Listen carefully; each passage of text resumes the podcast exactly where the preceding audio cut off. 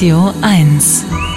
Der Extremsportler Jonas Deichmann hat die USA durchquert, äh, hin mit dem Rad zurück zu Fuß. Ja, und was planen wir fürs nächste Jahr? Das fragt unser Fahrradexperte und winkt heftig mit dem Zaunpfahl.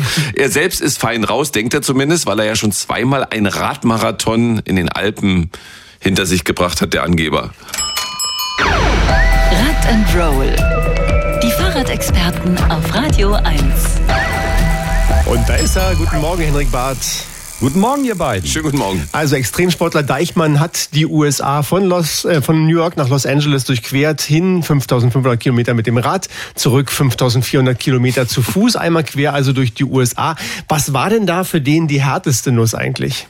Ja, ganz eindeutig die Hitze in der Mojave-Wüste. Der Mann schleppt ja seine Ausrüstung mit. Das heißt also dreieinhalb Wochen täglich rund 200 Kilometer mit dem Fahrrad samt Gepäck fahren und zurück dann 100 Tage täglich 54 Kilometer laufen mit einem Hänger im Schlepptau. Und das ist eben in der Wüste, wo es vormittags dann schon weit über 40 Grad sind. Jeder Atemzug ist eine Qual. Da kann man nur sagen, da wirst du regelrecht gegrillt. Also das Timing war super, denn ich bin auch gerade während der Hitzewelle durch, wo neue Hitzerekorde aufgestellt äh, wurden und hatte ähm, fast 50 Grad. Und da bin ich dann, da bin ich dann jeden Morgen einfach um, um halb drei gestartet ja, denn spätestens mittags musst du wieder an der nächsten Tankstelle oder Raststätte sein, um die heftigste Hitze im Schatten zu verbringen. Auf der Hintour mit dem Rad, da ging das ja noch, weil da war der M einfach schneller unterwegs. Aber bei der Gluthitze einen, einen Platten, das will man ja auch nie haben, oder? Nee, definitiv nicht. Ne? Am Fahrrad hatte Jonas Deichmann übrigens auch bei der ganzen Tour von New York nach Los Angeles keinen Plattfuß. Deichmann fährt ja seit Jahren tubeless, das heißt in den Stadtschläuchen ist Pannenmilch in den Reifen und die verschließt eben die Löcher im Mantel sofort. Aber leider gibt es diese tubeless Tubeless-Variante nicht für den Hänger, den er beim Laufen hinter sich hergezogen hat. Also wegen des Dornengestrüpps in der Mojave-Wüste hat er auf der Rücktour andauernd einen Platten. Das heißt, er musste nicht nur den Hänger mit deutlich mehr als 10 Liter Wasser äh, durch den Sand hinter sich herschleifen, sondern bei der Gluthitze auch noch flicken. Und als der Hänger dann komplett auseinandergefallen ist, also war der vier Tage mit Rucksack unterwegs. Und als Krönung kam dann noch so ein kleiner Wüstenbrand hinzu und ein kleiner Umweg von 300 Kilometern. Mensch, das klingt super. Gab es dann auch positive Überraschungen?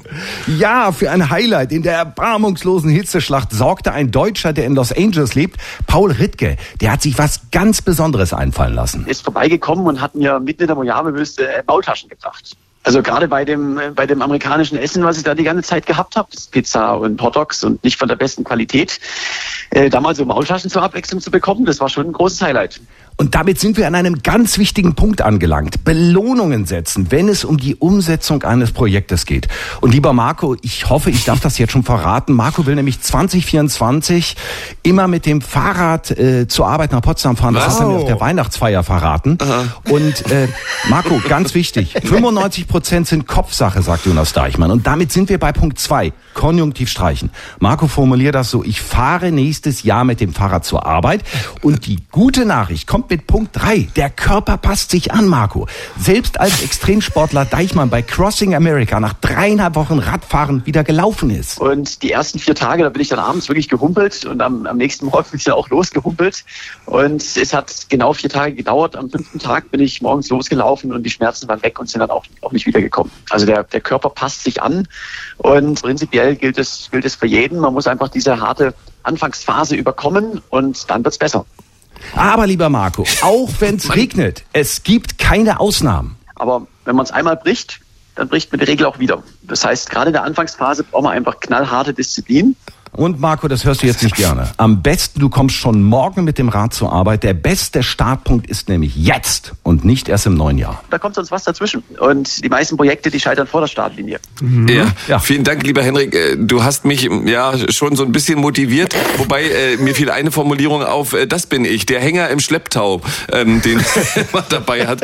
Ja, aber äh, mehr zu dieser unfassbaren Aktion Crossing America hören Sie im ausführlichen Interview mit Jonas Deichmann auf radio1.de. Danke für nix, Henrik. Henrik. Ja, du bist der neue Deichmann von Radio 1. Du hast Freund. alles versucht, Henrik, wie immer. Dankeschön. Rock'n'Roll. Die Fahrradexperten im schönen Morgen. Mehr Rad und andere Mobilitätsthemen immer sonntags ab 12 Uhr bei den Sonntagsfahrern. Und jederzeit auf radio1.de.